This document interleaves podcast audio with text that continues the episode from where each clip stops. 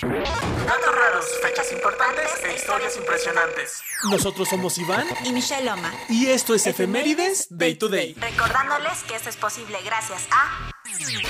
Welcome to Casa Loma since 2021.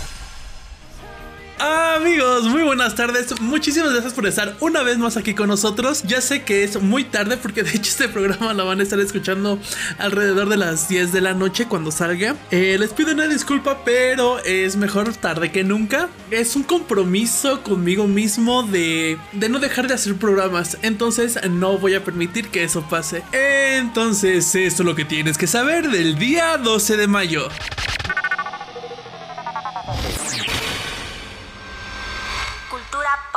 Hoy, 12 de mayo, es el Día Internacional de la Enfermera. Es una conmemoración anual promovida por el Consejo Internacional de Enfermería, que se celebra en todo el mundo el día 12 de mayo. Esto por el nacimiento de la enfermera Florence Nightingale. No sé si lo recuerden, ya hace algunos podcasts que lo habíamos hablado. Ella fue una de las enfermeras más importantes de la historia porque ayudó a desarrollar los protocolos que aún hoy en día se siguen usando. Nace un 12 de mayo de 1820 y claramente están escuchando una gran canción. Se llama precisamente Enfermera. Les voy a ser 100% honesto. No sé quién diablos la canta. Me parece que es Impacto colombiano, pero no estoy 100% seguro, así que no se los voy a confirmar. Pero aún así, les deseamos un gran día a todas las enfermeras. Muchísimas gracias por su labor.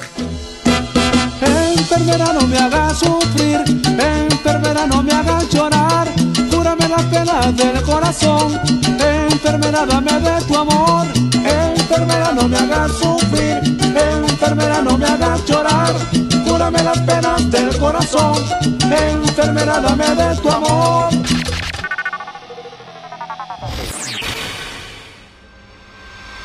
Personajes históricos.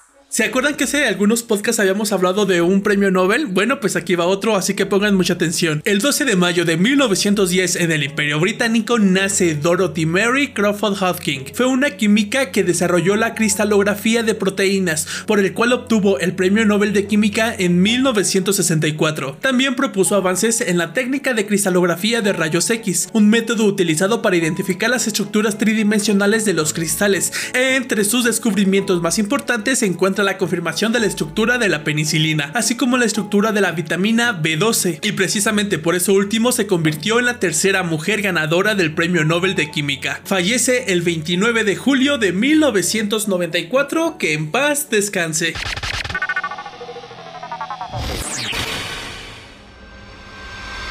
Música. El 12 de mayo del 2009 muere a los 51 años Antonio Vega en el Hospital Puerta de Hierro de Madrid como consecuencia de cáncer de pulmón. Con él se va una parte de la historia del pop en español forjada en los años 80. En su caso con el grupo de la nueva ola Nacha Pop. Y claro que lo conoces porque si tienes algún tío treintañero o algún amigo que siempre saca la guitarra en la fiesta, claramente has escuchado esta canción. Se llama Lucha de Gigantes.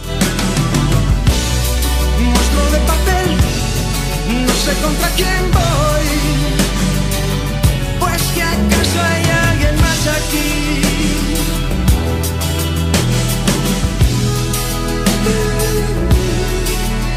Gracias por acompañarnos en el episodio de hoy. No te olvides de seguirnos, por favor, cuídate. Esto fue Efemérides Day to Day. Datos raros, fechas importantes e historias impresionantes. Nosotros fuimos Iván y Michelle Loma, recordándoles que esto es posible gracias a Welcome to Casa Loma since 2021.